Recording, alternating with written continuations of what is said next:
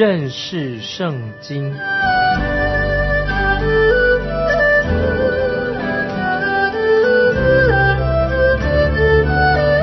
认识上帝的话，把上帝的话带到全世界。本节目是由认识圣经机构和环球广播电台联合制作，欢迎收听。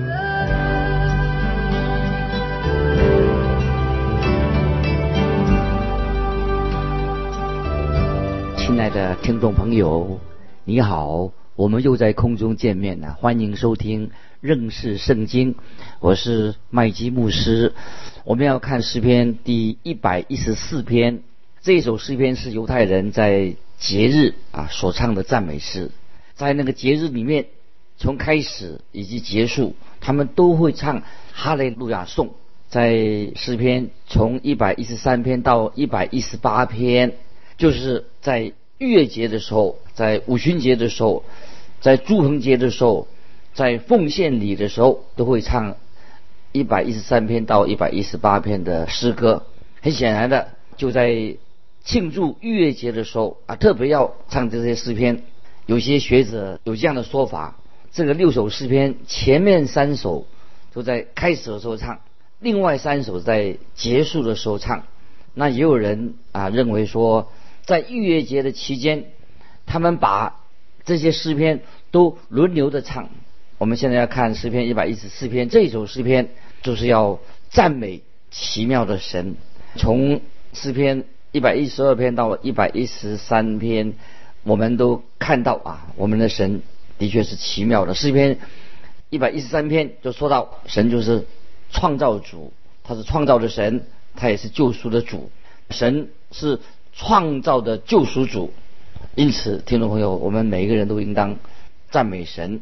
那么现在我们看诗篇一百一十四篇，就是回顾到以色列人啊，他们之前的历史，特别说到神曾经拯救他们脱离埃及人的奴役。现在我们来看诗篇一百一十四篇第一节：以色列出了埃及，雅各家离开说一言之民。当亚伯拉罕他第一次到应许之地的时候。他其实他是一个外来的人，但是神对他说，他的后裔会下到埃及去，在那里他会他的后裔会成为一个国家。那么以色列人在埃及的时候就是成了一个国家的。之后埃及人就是后来就他们变成反犹太人。那圣经提到以色列人他们就在埃及受到迫害啊，他们在那里有困难，他们受逼迫，他们那时候很痛苦。然后神纪念。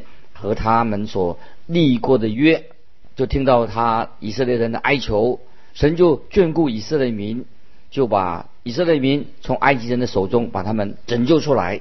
所以这首诗篇一百一十四篇就是以色列人他们在旷野中行走啊，从他们在旷野中行走啊做开始。啊，接下来我们看第二节一百一十四篇第二节，那时犹大为主的圣所。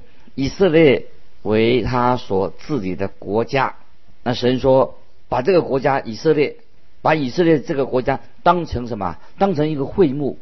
神最初的心意是要以色列人成为祭司的国度，不单单把以色列人看成就是一个一种某一个种族而已，要要他们成为祭司的国度。意思就是说，他们要成为世上的人啊，那个祭司做祭司。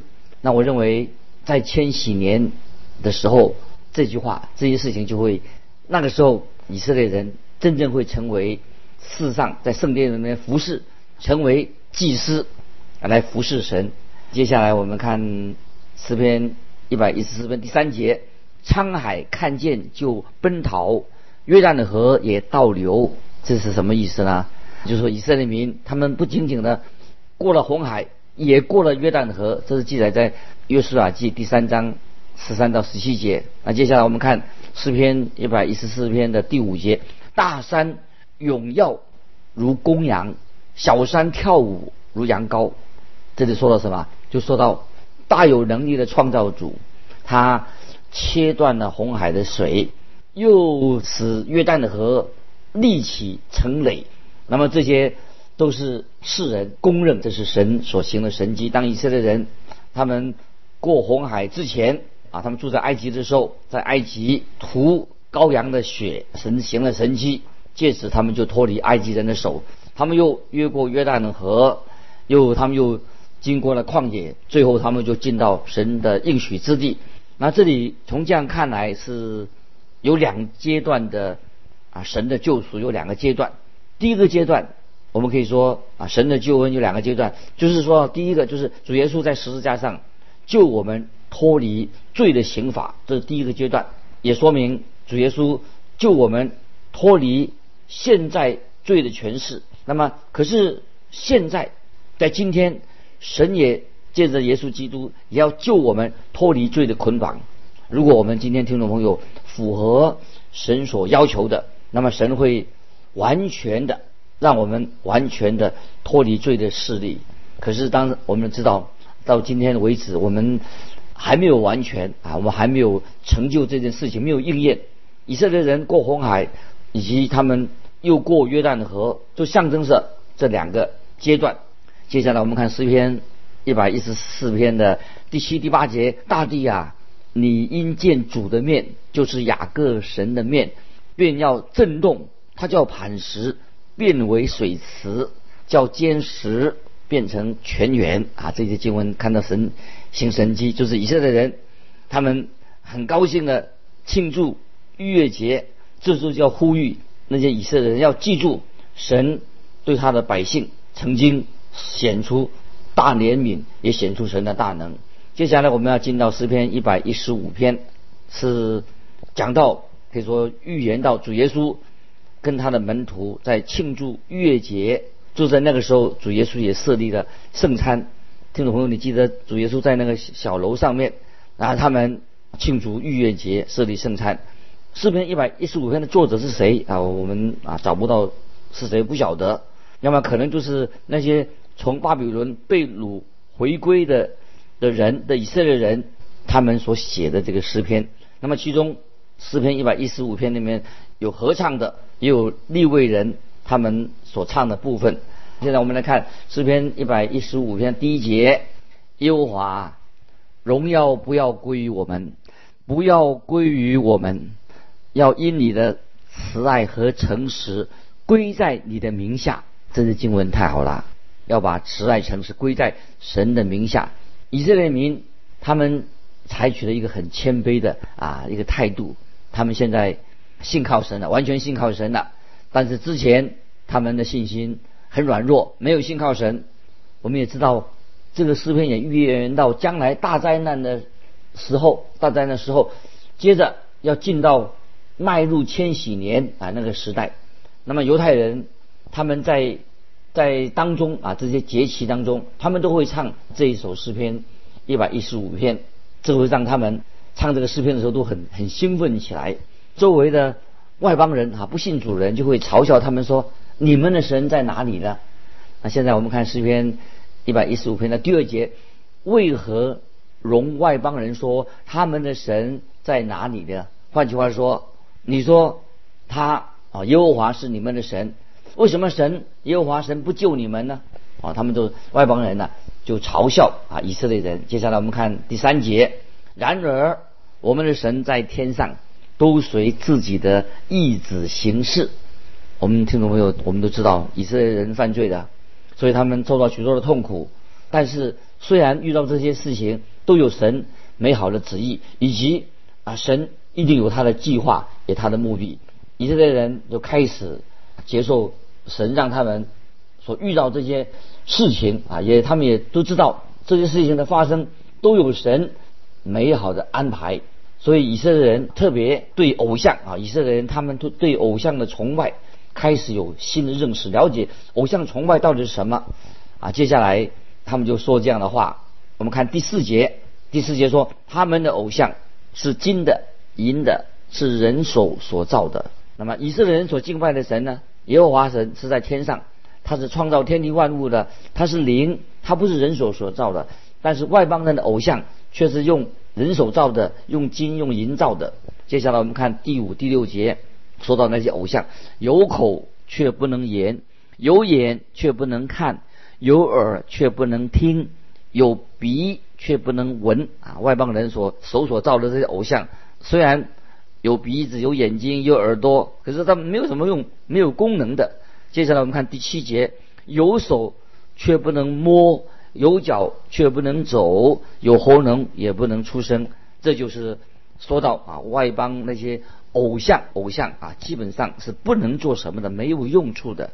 先知以赛亚在圣经中啊，他在圣经里面啊，曾经他会讽刺偶像。我们可以看以赛亚书四十四章十四到十七节，他砍伐香柏树，又取。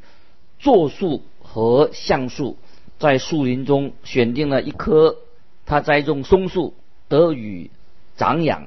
这树人可以用以烧火，他自己取些烤火，又烧着烤饼，而且做神像跪拜，做雕刻的偶像向他叩拜。他把一份烧在火中，把一份烤肉吃吃饱。自己烤火说：“啊哈，我暖和了，我见火了。”他用剩下的做了一神，就是雕刻的偶像。他向这偶像俯伏叩拜，祷告他说：“求你拯救我，因你是我的神。”啊，这是以赛亚书四十四章十四到十七节啊，就形容这个偶像到底是什么。当事人啊，把偶像做好了，那么还要把偶像背在。身上背到城里面去，听众朋友，你知道吗？他们都是这样做。那么人要像这些，他们背着的偶像背在身上，那可是真神啊，真正的神耶和华神却对人说：“我是神，我来背着你，不是你背着我。我是你的神，我背着你，还是你背着神呢？”听众朋友，神是要你背吗？还是神背着你，把你放在他的肩膀上？对很多人来说，他们的宗教，他们的信仰。对他们来说是一种负担，好像背在肩膀上一种负担。他们必须要把偶像背在自己的肩膀上。可是我们的神却啊来为我们担当担当我们的痛苦，背负我们的重担。那么今天你可你能背着神吗？他不可能。这个时候有敌人就嘲笑啊以色列的人说：那么现在利未人这个时候他来回应那些嘲笑他们的人。接下来我们看。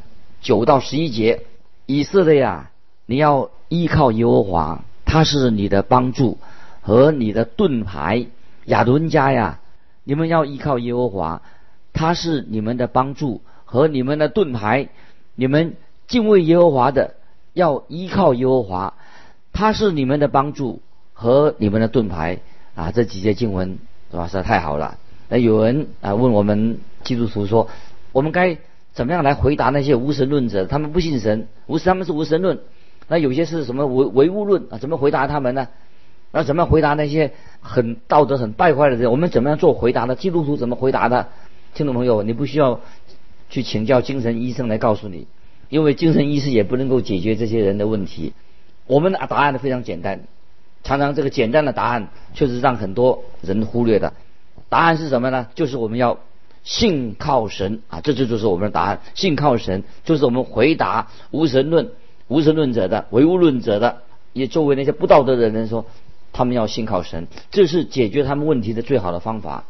所有的无神论者、唯物论者、道德败坏的人，他们所要的最重要是什么？他们要悔改、归向神、依靠神、亲近神，把自己交托给神，他们的问题就可以解决了。这首诗篇太好了，是让我们可以跟神之间。关系更亲近。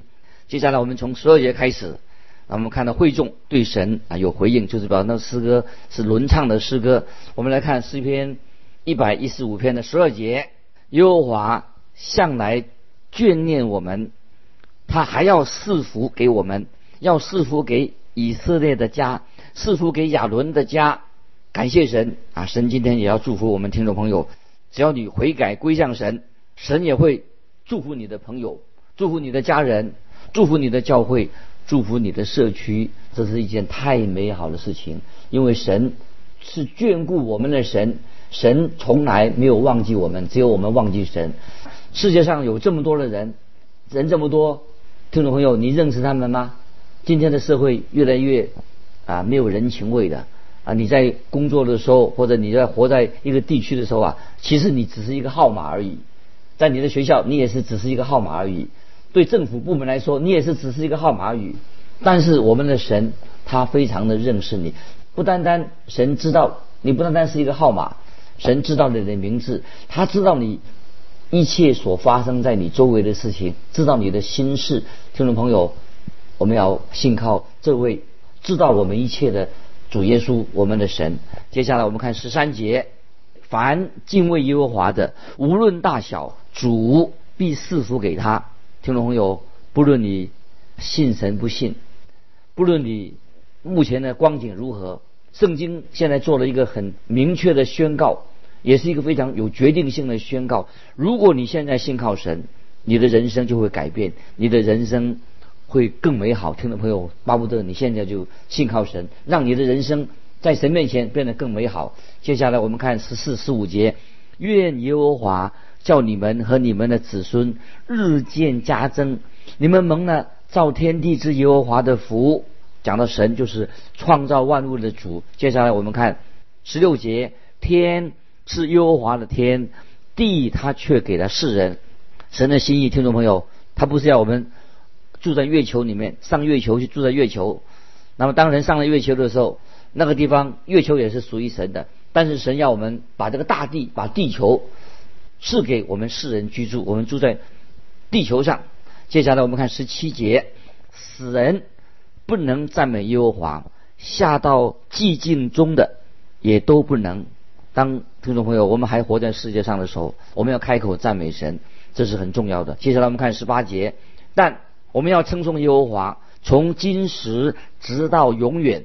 你们要赞美耶和华，认识神的人啊！我们从现在我们开始学习啊！我们从现在到永远都要赞美神，赞美神啊！哈利路亚，赞美神！亲爱的听众朋友，你心中有没有很紧张？有时你非常的焦虑。最好的治疗的方式就是你向神敞开你的心门，开始赞美神的名，跟神对话，这样对你一定有莫大的益处。听众朋友，你可以这样做。接下来我们看诗篇一百一十六篇，一些解经家把这个诗篇排在诗篇二十三篇之后。这也是一首感恩的诗篇，就是人在危难当中，他就呼求神的名，知道神是蛮有怜悯、垂听祷告的神。这诗篇也是一个爱的诗篇，这是犹太人在节期当中所唱的诗，很短啊。论到可以说是论到。主耶稣基督，他临终的时候，他所受的苦难，就说到耶稣被捉拿那天晚上那一夜。那么在主耶稣钉十字架的前的那一天，那么主耶稣也开口唱这首诗篇。我们翻到希伯来书十二章第二节，他因那摆在前面的喜乐，就轻看羞辱。就说到主耶稣在那天的晚上，他仍然。蛮有喜乐的唱这首诗篇，那么这个诗篇是预言到未来要发生的事情，提到在大难大灾难时期，神拯救了以色列那些渔民敬虔的渔民。这个诗篇也是给我们今天啊现代人啊一些重要的信息。神要我们知道一些重要的事情，特别对一个活在痛苦患难中的人来说，这是神的恩言，也是对我们听众朋友说的。他能够除去你心中一切的忧虑，一切的疑惑。那么我们知道，主耶稣在定十字架前的一天晚上，主耶稣就唱这首诗篇。现在我们来看诗篇一百一十六篇第一节：“我爱耶和华，因为他听了我的声音和我的恳求。”这里说“我爱耶和华”，这也是一首爱的诗篇。我们基督徒生命当中要有爱。听众朋友，你爱主耶稣吗？你真正的爱他吗？你和他有没有？常常彼此相交。今天你有跟神啊说话，有说彼此交通吗？那么有没有跟神对神说话？神对你是非常重要的，也是很真实的。你要经历。我们知道世人啊都是很厌恶，包括世人也厌恶这些虚假的事情。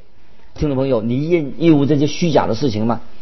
圣经上说的很清楚，我们爱是因为神啊先爱我们。我们爱是因为神先爱我们。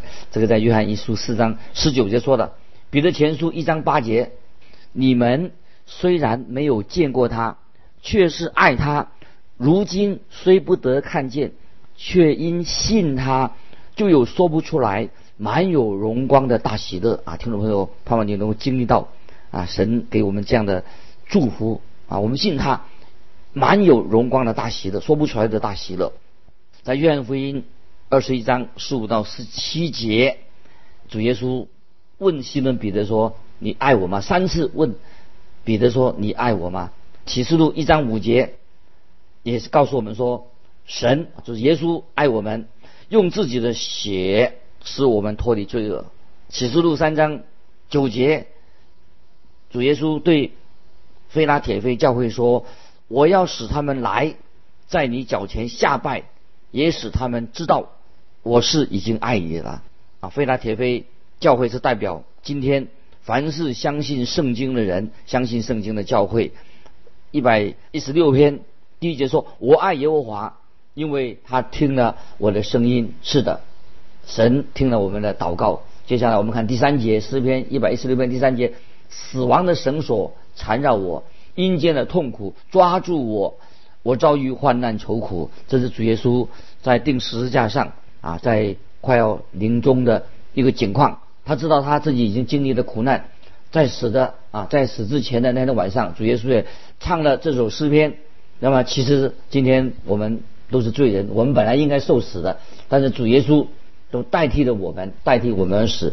主耶稣本来他不必要死亡，但是他却为我们舍命，因为并没有人夺他的命去，他是为我们舍命。接下来我们看第四节诗篇一百一十六篇第四节，那时我便求告耶和华的名说：耶和华，求你救我的灵魂。我们看到耶稣就向父神呼求救我，神也听了啊耶稣的祈求。我们看第五节，耶和华有恩惠，有公义，我们的神以怜悯为怀。听众朋友们不要忘记，神是蛮有怜悯的。神虽然是公义的。他不会随随便便就啊赦免人的罪，神是公义的神，神是一个有道德的啊裁判者，他必须要以公正、圣洁、公平处理事情。但是我们的神是以怜悯为怀，那么主耶稣已经为我们罪人付出了赎价。那么主耶稣今天对听众朋友说：“来吧，我可以接纳你，可以接纳你。我们要接受主耶稣的恩典。”接下来我们看。六到七节，耶和华保护愚人，我落到卑微的地步，他救了我。我的心呐，你要人归安乐，因为耶和华用厚恩待你。感谢神。虽然我们经历过困难，经历过挫折，经过压力，但是我们这个时候最需要找到一个安静的地方，我们可以直接向神认罪，我们可以读神的话，我们可以与神相交。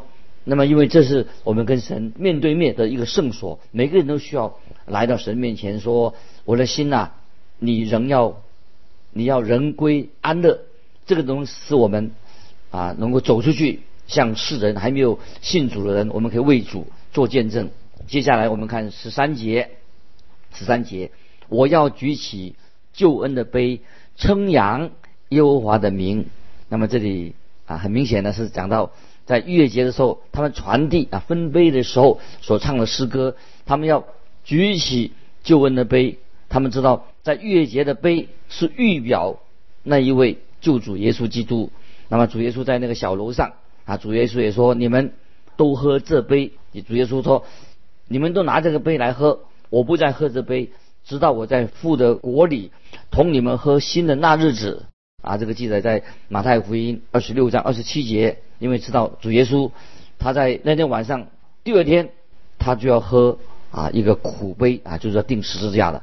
在希伯来书第十二章第二节说，他因那摆在前面的喜乐，就轻看羞辱，忍受了十字架的苦难。